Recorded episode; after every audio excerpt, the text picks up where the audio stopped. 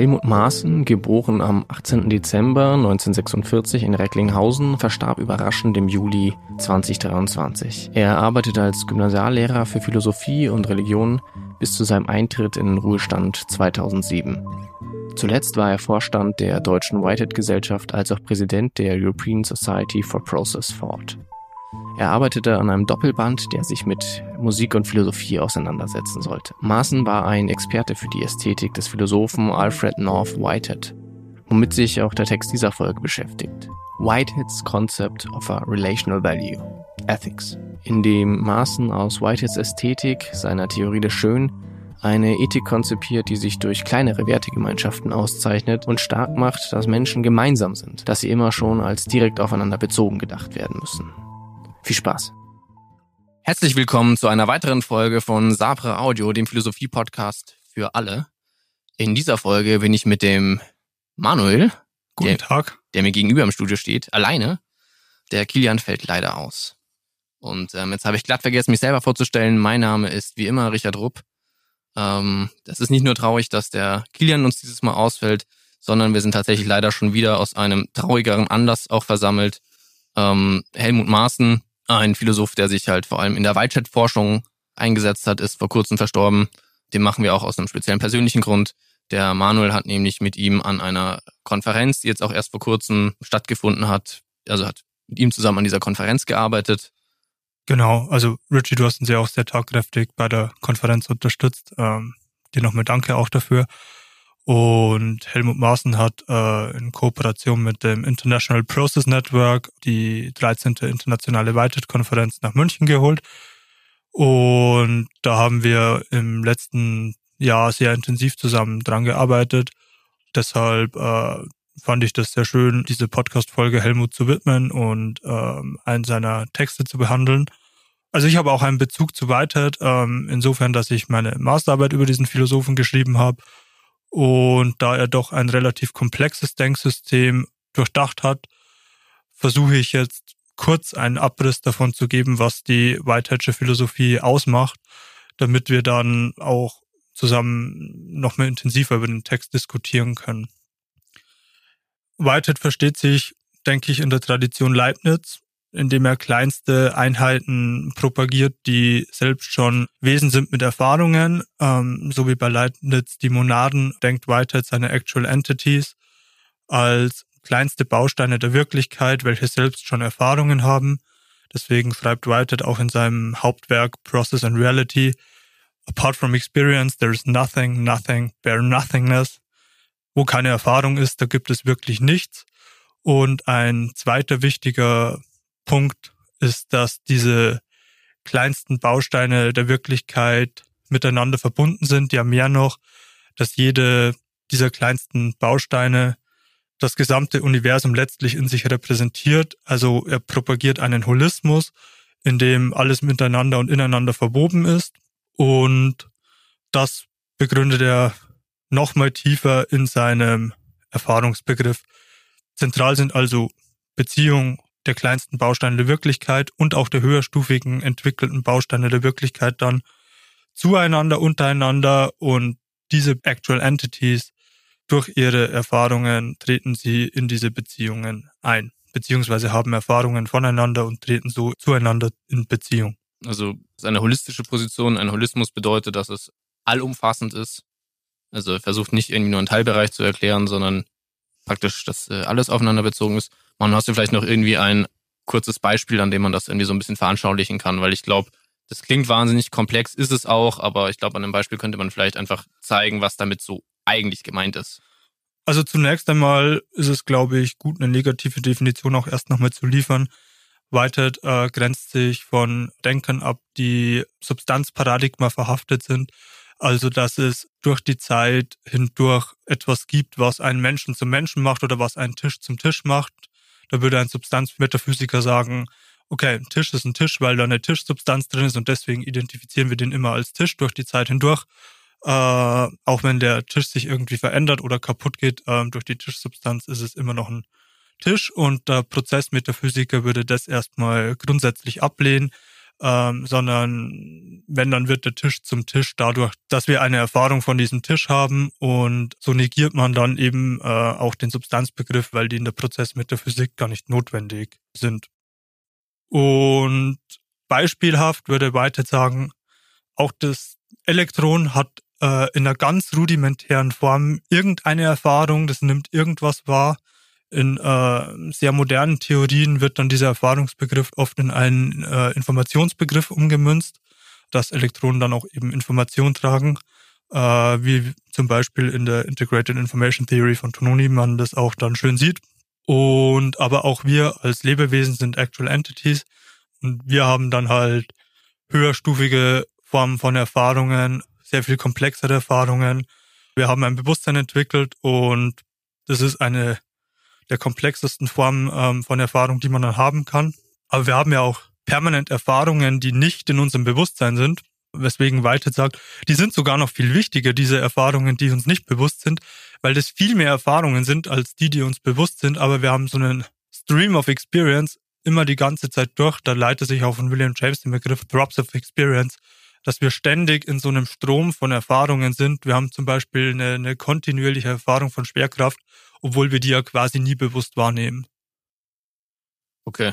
Was ist denn eigentlich, ich sag mal so, ein Vorteil davon, warum es denn zum Beispiel erstrebenswert, diesen Substanzbegriff, den du ja gesagt hast, Whitehead sich davon ganz klar abgrenzt, um es denn bestrebenswert irgendwie den, wie soll man sagen, aufzugeben, wenn man das Gefühl hat, der erklärt die Sachen eigentlich relativ angenehm und simpel? Es ist eine metaphysische Grundannahme, die einfach erstmal sehr aufgeladen ist. Natürlich kann man diese Theorien auch guten Gewissens vertreten, aber Whitehead ähm, hat halt einfach eine andere Intuition auch und möchte die Prozesshaftigkeit sehr viel mehr betonen, dass die Welt eben in einem ständigen Werden und Vergehen ist. Und diese Illusion der Alltagserfahrung, dass es Substanzen gibt, die mhm. Dinge durch die Zeit aufrechterhalten, die findet man dann auf kleineren Ebenen der Physik zum Beispiel überhaupt nicht mehr. Also ähm, dass da im Wesentlichen so hauptsächlich Luft zwischen diesen Atomen und äh, Molekülen ist und dieser Tisch irgendwie für uns zwar durch die Zeit hindurch als Tisch erscheint, scheint für Whitehead aber ein Trugschluss zu sein, dass da eine Tischsubstanz drin steckt, sondern letztlich ist alles immer in einem ständigen Werden und Vergehen mhm. und dem versucht er halt Rechnung zu tragen und diesen Punkt stärker zu betonen. Und in dieses äh, Werden und Vergehen sind dann auch, wie du gesagt hast, in dieser holistischen Annahme ja wirklich alles bis ins kleinste Teil eingeschrieben. Ja, auch schon schön erklärt, dass eben auch äh, Menschen dann und so jetzt eine Überleitung zu bauen, nämlich ähm, zur Ethik. Wie sollen denn diese Menschen, die dann irgendwie so alle eingeschrieben sind, die auch, wie du gesagt hast, die ganz viel Erfahrung die ganze Zeit haben, ich weiß nicht, bisschen komisch formuliert, die ihnen auch gar nicht bewusst ist, wie sollen die sich denn da jetzt äh, handeln und verhalten, was jetzt so eine ethische Theorie wäre. Jetzt kommen wir auch zum Text vom Helmut Maaßen, denn wie er schon gemerkt hat, äh, der Manu hat das ja gerade so versucht, so ein bisschen zu beschreiben, worum es bei Whitehead geht. Und das ist schon, sagen wir es mal so, ein bisschen komplizierter alles. Dementsprechend gibt es jetzt auch eine ganz spannende Interpretation von dem, was dann eine ethische Theorie aufbauend auf äh, Whitehead sein könnte, die uns Helmut Maaßen in diesem Text jetzt irgendwie kurz vorstellt. Genau, also er fängt ja damit an, dass Wirklichkeit, wenn man sie als Prozess denkt, äh, auch immer auf ein Ziel hin ausgerichtet ist, einen Telos hat und so Prozesse erfahren dann eben eine Form von Befriedigung, ähm, wenn sie zum Ende kommen. Und wenn ein Prozess dann letztlich zu Ende ist, in eine Actual Entity äh, aufgenommen und befriedigt ist und diese Beziehung verwirklicht ist, dann entsteht ein Wert. Und auf diesen Werten baut er dann auch die Ethik auf. Mhm. Erstmal ist der Begriff, finde ich, von Wert, der da vertreten wird, so ein bisschen kontraintuitiv, weil da geht es jetzt nicht um so Werte wie im Sinne von Normen erstmal, sondern darum geht es erst nachgeordnet, sondern tatsächlich ist am Ende jedes Prozesses muss irgendwas passieren. Also dieser Prozess muss einfach abgeschlossen werden. Ich glaube, das hat auch einfach was mit Zeit zu tun, oder? Das ja, ist was zeitliches, klar. Genau. Und was dann da am Ende bei rauskommt, nennt er einen Wert. Also es ist mehr so wie ein Wert erstmal wie 0 und 1, noch nicht so ein ethisch aufgeladener Begriff von Wert. Das ist auch deswegen ein bisschen irritierend, weil er es Value Ethics nennt, aber er auch mal erst mit zwei verschiedenen Begriffen von Values arbeitet. Da kommen wir aber noch hin. Also ganz, ganz grundsätzlich finde ich an diesem Wertebegriff erstmal schön, dass das nicht äh, abstrakte Entitäten sind, diese Werte, die irgendwo in einer anderen Sphäre schwirren und wir beziehen uns auf diesen Wert, sondern dass die Werte tatsächlich in der Welt sind, aber, aber die nicht halt irgendwie wie ein, wie ein Edelstein unter der Erde vergraben sind und man muss die nur ausbuddeln, sondern dass diese Werte dadurch entstehen, dass etwas passiert aus einer Beziehung heraus, aus einer Erfahrung heraus, entstehen dann die Werte. Genau, und da gibt's einfach auch immer, wie du schon gesagt hast, eben diese Zielrichtung. Also auch nicht da ist gemeint irgendwie Ziel im Sinne von, ah, ähm, oder ist es doch gemeint, ist Ziel da im Moment erstmal nur einfach endgültige Station? Oder hat Ziel da schon einen, einen, einen Nee, es ist keine endgültige Station, es ist auf etwas hingerichtet, ja. Also, mhm. dass das Ziel erreicht wird, ist, kann man, glaube ich, als unwahrscheinlich äh, betrachten. Aber grundsätzlich ist ein Prozess auf ein Ziel hin ausgerichtet und, und wird mehr oder weniger dann auch verwirklicht. Okay, und was ist dann die Welt genau? Also ist die Welt dann die Summe der gerade stattfindenden Prozesse oder ist die Welt dann selber Prozess?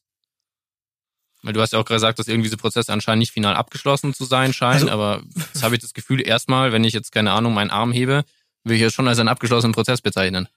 Ja, für Whitehead ist die Wirklichkeit ähm, die komplexe Struktur der Beziehungen, die die einzelnen Actual Entities zueinander eingehen. Okay, was ist zum Teufel ist eine Actual Entity? Dies, dieser, dieser kleinste atomare Baustein der Wirklichkeit. Und aber auch Menschen. Also alles, was erfährt, ist eine Actual Entity. Okay, und da alles tendenziell erfährt, gibt es dann einen Unterschied zwischen mir und dem kleinsten Atom? Äh, auf einer metaphysischen Ebene, insofern, dass du äh, ja halt auch höherstufige Erfahrungen hast als ein Atom. Okay. Ähm, also bei Atomen würde man dann nur von Simple Physical Feeling sprechen, also irgendwie so der Spin zum Beispiel oder so den äh, ein Teilchen hat. Das erfährt da irgendwie etwas ähm, oder trägt halt Informationen, wenn man das, äh, wenn man sich mit diesem Erfahrungsbegriff da schwer tut und ist natürlich unbewusst, ja.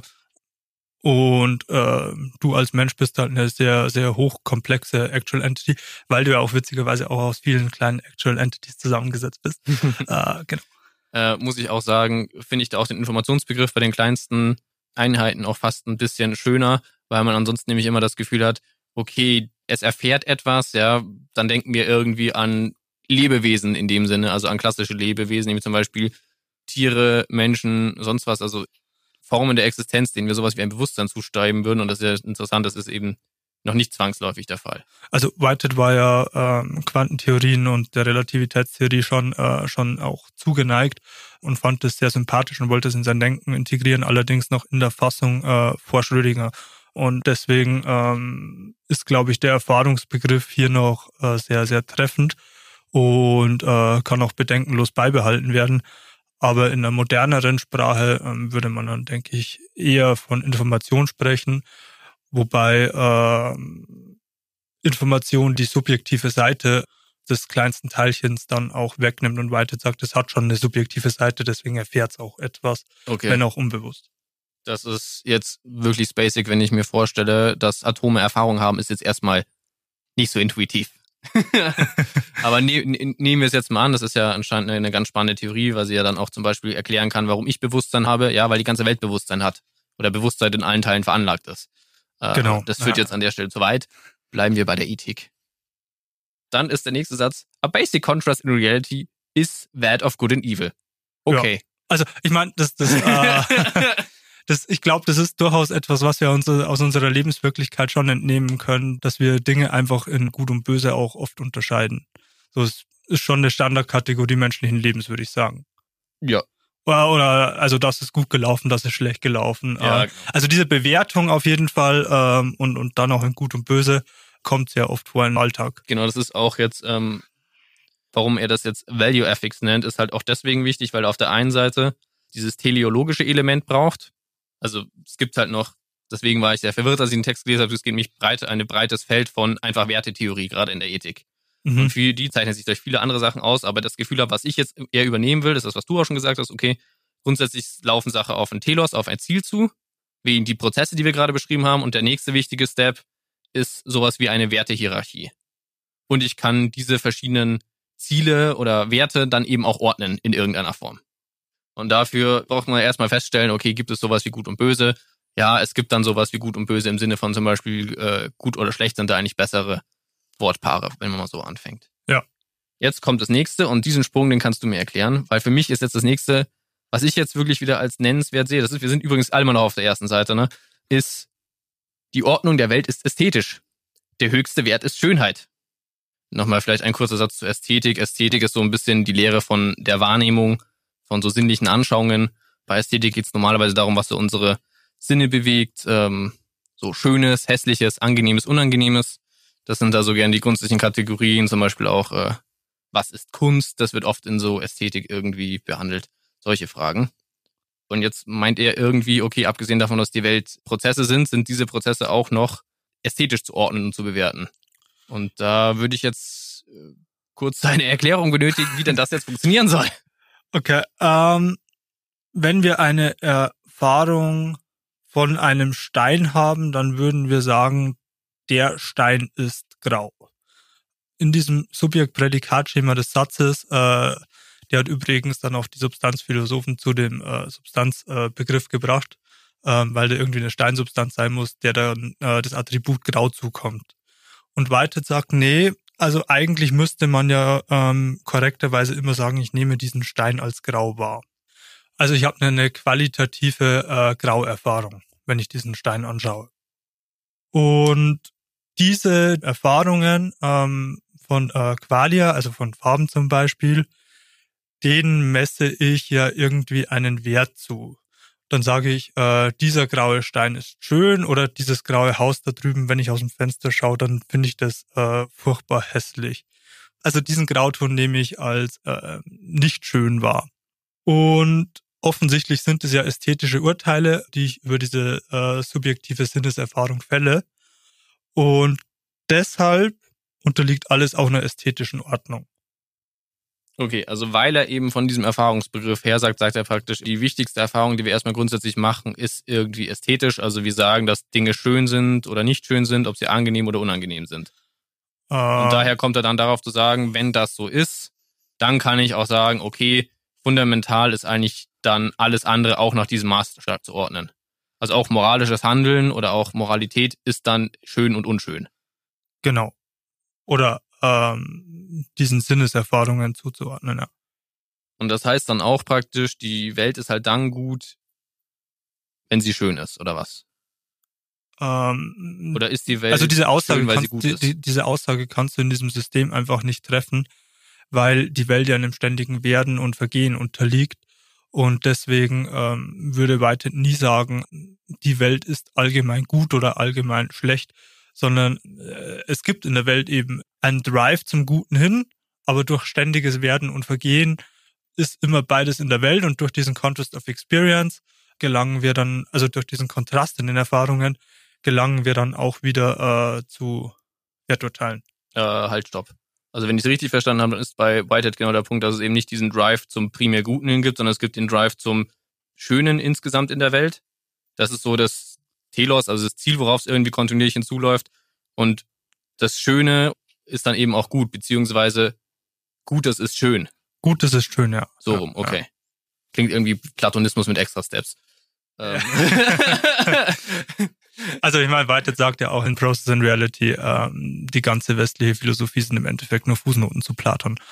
Ja, andere Leute würden behaupten, die ganze westliche Philosophie sind Fußnoten zu Kant oder Aristoteles. ähm, fangen wir nicht an, wir versuchen jetzt diesen Text zu verstehen. Let's go. Okay, jetzt sagt er halt genau wie du sagst, die Welt ist ausgerichtet darauf, eben auch das Schöne irgendwie zu produzieren. Dann finde ich auch eine ganz interessante Beobachtung, das schreibt er dann nur in einem Satz, die halt dann auch in diesem prozesshaften Denken, also alles ist im Werden und Vergehen, auch Sinn macht, irgendwie, dass soziologisch gesehen zum Beispiel es keinen Stillstand in der Gesellschaft gibt, sondern sie halt entweder dann, das ist eigentlich auch wieder Aristoteles, sie halt entweder prospert, also irgendwie, soll man sagen, sie, sie entwickelt sich entweder wunderbar fort oder sie geht halt in Dekadenz unter. Ja. Und jetzt finde ich das ganz interessant, weil jetzt ist der Punkt, äh, wo es mir immer wirklich die Nägel hochrollt. Das ist nämlich dann, wenn dann angefangen wird, eine Werteordnung einzuführen. Und die Werteordnung, die jetzt dann Maßen konstruiert, sagt er, okay, ne, wir haben ja jetzt das Problem. Es ist ja schön, dass alles irgendwie zum Schönen und zum Guten strebt. Aber dann müssen wir jetzt mal festlegen, gut, was ist denn überhaupt das Gute? Oder wodurch zeichnet sich das denn dann am Ende aus? Und dann muss man das ja in irgendeiner Form mit Inhalt füllen. Und der Ansatz, der hier gewählt wird, ist zu sagen, okay, wir können verschiedene Formen des Guten irgendwie feststellen und die können wir auch noch orten. Und er sagt jetzt, okay, die höchsten Formen von dem, was man als gut beschreiben kann, oder die wichtigsten Formen, vielleicht nicht die höchsten, aber die wichtigsten auf jeden Fall, sind Wahrheit, Major Beauty, Adventure, Civilization und Peace. Ich glaube, Zivilisation, Frieden und Wahrheit sind irgendwie klar. auf Englisch natürlich Truth. Major Beauty und Adventure sind jetzt ein bisschen schwierig zu übersetzen, aber ich glaube, das äh, lassen wir jetzt mal so als, als Randnotiz hier stehen. Also dieser Drive zu größerer Schönheit hin, der ist ja aus der Diskussion gerade ersichtlich geworden. Und den, äh, den Abenteuerbegriff, den lassen wir jetzt raus. Genau, also wir fokussieren uns einfach weiter schön auf die Schönheit. Das ist natürlich die Frage, wie können wir das jetzt evaluieren? Also wie können wir jetzt sagen, was ist denn jetzt wichtiger in dieser Word of Value? Was ist jetzt unser Maßstab? Mit was können wir feststellen, was da entscheidend ist? Ich glaube, ich muss noch ein kleines Konzept von Whitehead vorher einführen, bevor wir sinnvoll weitermachen können. Nur ein kleines Nur ein kleines Konzept, nämlich die Fallacy of Misplaced Concreteness. Ähm, wenn man eine äh, Erkenntnis erlangt hat, dass man die dann verabsolutiert. Also zum Beispiel äh, finden Neurowissenschaftler raus, dass wenn wir eine Glückserfahrung haben, im Gehirn dieses oder jenes Areal aktiv ist und dann sagen sie, äh, ja, eigentlich ist alles, was wir erleben oder fühlen, einfach nur Gehirnzustände. Also überhaupt alles wird dann letztlich nur auf Gehirnzustände reduziert. So ein Reduktionismus auf eine Erkenntnis, das ist eine Fallacy of Misplaced Concreteness. Und wenn wir uns jetzt im Denken Whiteheads alle, alle Erfahrungen nur auf die ästhetischen Erfahrungen äh, reduzieren, dann würden wir selber auch wieder so eine Fallacy of Misplaced Concreteness unterlegen. Also er sagt schon, die ästhetischen Kategorien sind die höchsten Kategorien, oder ist die höchste Kategorie von der äh, sich andere Kategorien wie äh, die moralische wieder ableiten, aber man darf das Moralische nicht auf das Ästhetische reduzieren. Okay. Und ähm, deswegen führt er jetzt auch eben nicht nur Major Beauty als äh, höchsten intrinsischen Wert ein, sondern sagt, ja, stopp, da gibt's ja schon auch noch mehr intrinsische Werte, nämlich Wahrheit, Abenteuer, ähm, Zivilisation, Frieden. Jetzt kommen wir aber trotzdem nochmal zu dieser Evaluation. Also wie können wir diese Sachen, nach was können wir denn diese Sachen jetzt überhaupt ordnen? Oder was rechtfertigt diese Ordnung am Ende des Tages, abgesehen davon, dass es sich halt ähm, vom Schönen her irgendwie her denken lassen muss? Und da sagt er, okay, da sind zwei zentrale Momente, nämlich Intensity und Kontraste oder Contrast. Intensity würde ich jetzt mal so versuchen zu beschreiben oder so macht Maßen das. Das ist so die Ebene vom subjektiven Erfahren, vom Fühlen. Und die kann halt ähm, stärker oder schwächer sein. Genau. Ich weiß jetzt gar nicht, ist da relevant? Also sind stärkere Erfahrungen grundsätzlich besser? Also pushen die einen in diesem Ranking hoch oder ist das mm, also intensivere naja, Erfahrungen stärker? Je, je intensiver diese Erfahrung ist, desto mehr misst du ihr einen Wert zu als einer anderen, weniger intensiven Erfahrung. Mhm, okay. Ähm, aber letztlich geht es da nicht um besser oder schlechter, sondern eher um eine Hierarchie. Also warum kommt mir jetzt zum Beispiel Beauty so wahnsinnig wichtig vor oder warum ist es so wahnsinnig wichtig? Nicht deshalb, weil ich sage, das ist besser als was anderes, sondern weil es einfach so viel mehr intensiver ist als eine andere Kategorie. Ja, oder, oder du läufst halt an einem Schaufenster vorbei, siehst irgendwie ähm, eine Hose und denkst dir, oh, die ist schön und, und es hat irgendwie eine gewisse Intensity und vielleicht kaufst du sie dann sogar. Ähm, oder du läufst halt irgendwie vier Stunden nachts auf den Berg hoch, schaust dir den Sonnenuntergang an und denkst dir, wow, ist ja eine mega intensive Erfahrung und Natürlich wirst du dann äh, dieser Erfahrung vom Sonnenaufgang einen höheren, intensiveren Wert zuweisen als halt dieser Hose im Schaufenster. Mhm. Aber hierarchisch für die verschiedenen Sachen wie Peace etc. sonst was. Achso, es geht nur um Beauty jetzt, oder? Nee, ich verstehe nicht, was du mich fragst. Also ich bin vielleicht gerade ein bisschen verwirrt. Ich habe das so verstanden, dass er halt irgendwie diese, ich sag's mal so, diese höchsten oder diese hohen intrinsischen Werte aufmacht und die auch alle irgendwie ein ästhetisches Moment haben müssen. Ja, die haben auf jeden Fall alle ein ästhetisches Moment. Genau. Und jetzt ist halt die Frage, die sind auch miteinander verwoben, so. Das ist jetzt nicht so, dass man ganz klar sagen kann, Major Beauty Number One und dann kann ich das ordnen, aber ich kann so zumindest so eine gewisse Ordnung, also eine gewisse Hierarchie kann ich irgendwie abstellen. Jetzt, äh, und deswegen wollte ich fragen, was ist jetzt, du hast jetzt irgendwie erklärt, so was auf der subjektiven Seite diese Intensity ausmacht, warum die da wichtig ist. Warum ist die jetzt aber auch für diese Hierarchie wichtig? Weil da steht, es gibt dann zum Beispiel irgendwie so niedriger geordnete Sache, wie zum Beispiel Endurance, Morality, das ist irgendwie nicht so ein hohes äh, intrinsisches Value wie Major Beauty oder Truth. Was hat das mit Intensity zu tun, dass das so geordnet ist? Hm, also Whitehead gibt über verschiedene Werke hindurch, ja, das ist ja eine Ordnung von, von Helmut hier, verschiedene Vorschläge, ähm, wie wir die Welt ordnen können. Aber das sind keine abgeschlossenen Kategorien, sondern er hat halt für sich erstmal diese fünf Kategorien ähm, Wahrheit, Major Beauty Abenteuer ähm, Zivilisation und Frieden für sich ausgemacht als ethische ähm, Maßstäbe und die haben alle auch einen ästhetischen Wert, wenn sie mehr oder weniger befriedigt sind. Okay. Und dieser ästhetische Wert, diese Maßstäbe sind irgendwie intensiver in einer Form als die untergeordneten Sachen. Weil wir ja. sind, ich bin immer genau, weil ich will immer noch erklären, so wie rechtfertigt er diese Ordnung und er sagt, ich kann diese Ordnung mit Intensity und Contrast belegen. Also, ich meine, auf der nächsten Seite bringt er das Beispiel der Bachfuge. Das finde ich sehr eingängig, das auch nochmal darstellt, dass diese verschiedenen Elemente, wenn sie, wenn sie kombiniert sind, ähm, ein höheres, intensiveres Gefühl auslösen, als wenn man einfach nur äh, die einzelnen äh, Instrumentenspuren mhm. ähm, für sich hören würde. Okay. So, und dann sagt er, okay, also Intensity ist so diese, dieser fühlende Teil von der Geschichte und dann sagt der Contrast Contrast ist jetzt das strukturgebende Element. Und da bin ich auch schon wieder ausgestiegen, gebe ich ganz ehrlich zu. Ähm, wie baut er jetzt das auf? Also er geht ja von der Erfahrung aus. Und was macht äh, Erfahrungen aus? Ja, nicht, dass alles so so ein homogener Erfahrungsstrom ist, sondern ähm, Contrast of Experience, ja. Das ist ähm, das, was die Welt für dich ordnet, ja, dass du graues Haus wahrnimmst und daneben weißes Haus wahrnimmst, du hast ein Kontrast in der Erfahrung und äh, das ordnet offensichtlich die Welt für dich. Mhm, und was ist dann Schönheit? Das schreibt er dann nämlich auch. Also, weil das verstehe, das habe ich jetzt nämlich verstanden, weil was er irgendwie diesem Text da vorschreibt, das ist mir fast ein bisschen zu abstrakt, aber jetzt, wo du es so erklärst, finde ich das auch nicht ganz eingänglich. Nämlich davor fängt er nämlich an und schreibt erstmal, ja, sagt, okay, für Beitheit sind halt Muster ganz wichtig und das beste Muster ist Mathematik. Und dann nähert er sich so an. Aber okay, aber Contrast heißt erstmal, okay, ich nehme Dinge einfach verschieden wahr. Also Sachen, nee, du, es gibt du, Sachen, die du, stechen raus. Du merkst, dass du äh, verschiedene Dinge wahrnimmst. Ich merke, dass ich verschiedene ja. Dinge wahrnehme. Okay. Also der, der äh, Contrast, ähm, würde ich sagen, liegt halt eher auf der Objektseite und die Intensity auf der Subjektseite. Okay. Also das eine ist, wie es sich anfühlt und das andere ist, dass ich merke, dass es einfach, dass ich verschiedene Sachen wahrnehme. Ich glaube, so kann man es runterbrechen. Gut, dann sagt er jetzt irgendwie, weil wenn nämlich Schönheit dann ja eben das sein soll, was das alles irgendwie bewertet, oder beziehungsweise muss ich dir auch dann in Intensity und Contrast zeigen. Und das finde ich ganz schön, wenn er halt irgendwie schreibt, okay, Schönheit ist wieder ein wichtiger ästhetischer Begriff, zum Beispiel Harmonie. Was meint Harmonie? Harmonie meint grundsätzlich ähm, eine gewisse Aufgehobenheit, so einen gewissen Zustand der Ruhe. Irgendwie Dinge sind persönlich mit ineinander übereingekommen. Und Harmonie, sagt er, ist halt in irgendeiner Form auch Kontrast. Nee, er sagt, Schönheit ist im Wesentlichen eine Harmonie im Kontrast. Genau, ist eine Harmonie im Kontrast, ja obwohl ähm, zum Beispiel ähm, das Gemälde von Rembrandt, ähm, als der verlorene Sohn zum Vater heimkehrt, oder irgendein anderes Kunstwerk, das man schön findet, kann man sich jetzt aussuchen.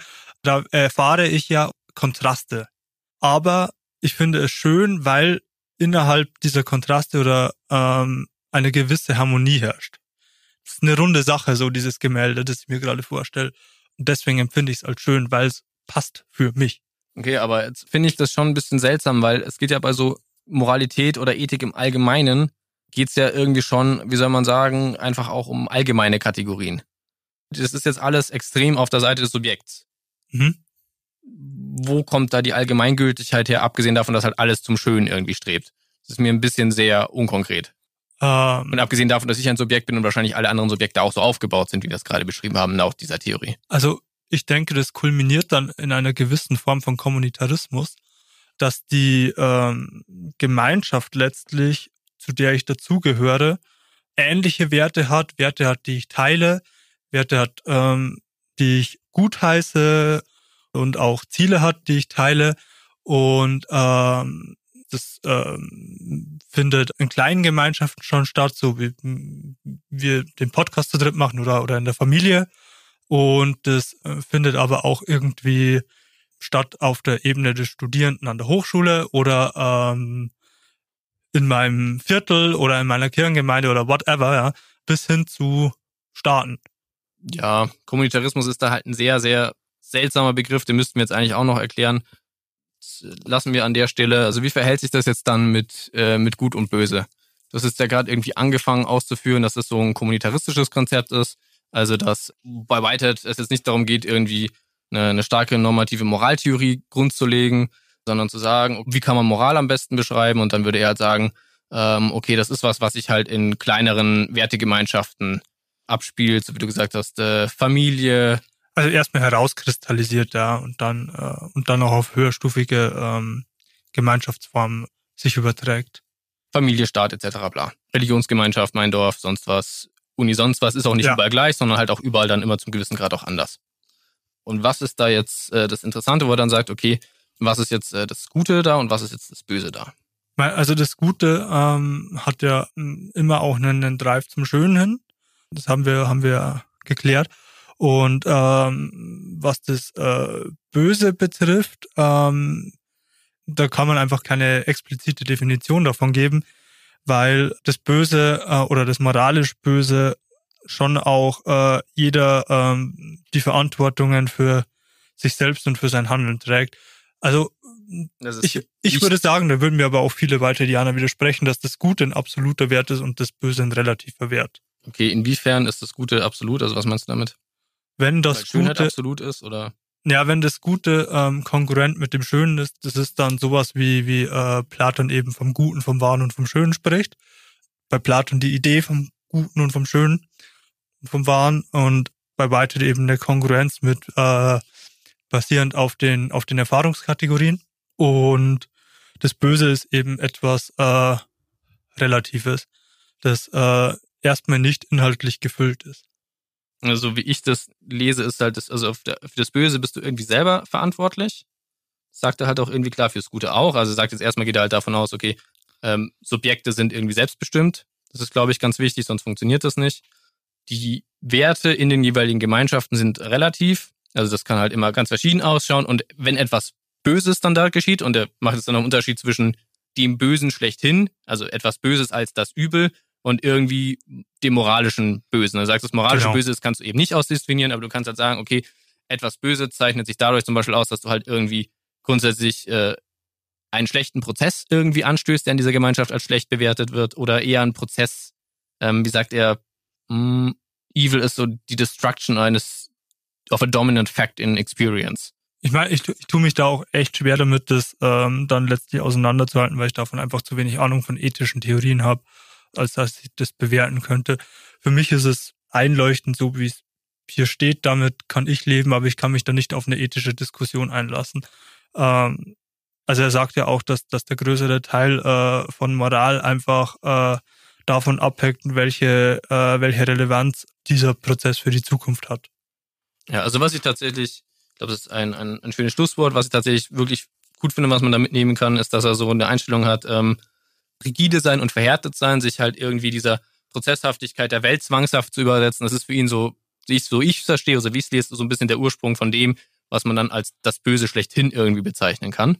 Und das finde ich eine ganz schöne Sache, weil man dann nämlich, wenn man auf das nochmal zurückgeht, was er vorhin zu Gesellschaften gesagt hat, nämlich, ähm, dass die sich eben dadurch auszeichnen, dass sie ständig in Bewegung sind, so wie alle ständig in Bewegung sind, ähm, und es deswegen halt einfach nur im Prinzip Aufschwung oder Untergang geben kann, aber nicht dazwischen. Das kann man dann sagen, okay, und in dem Moment, wo wir Menschen anfangen, irgendwie verhärtet auf einer Struktur rumzusitzen und uns nicht mehr weiterentwickeln, in dem Moment machen wir die Tour dafür auf, irgendwie dieses Böse reinzulassen. Das ist so wie sozusagen die Struktur, die da passiert und wie das dann aber in jeder Gesellschaft, in jeder Wertegemeinschaft nochmal aussieht. Also was dann sozusagen das moralische Anteil davon ist, das moralisch Böse, das ist dann aber jeweils dieser Wertegemeinschaft noch allgemein. Ähm, ich glaube, das ist ein sehr gutes Fazit.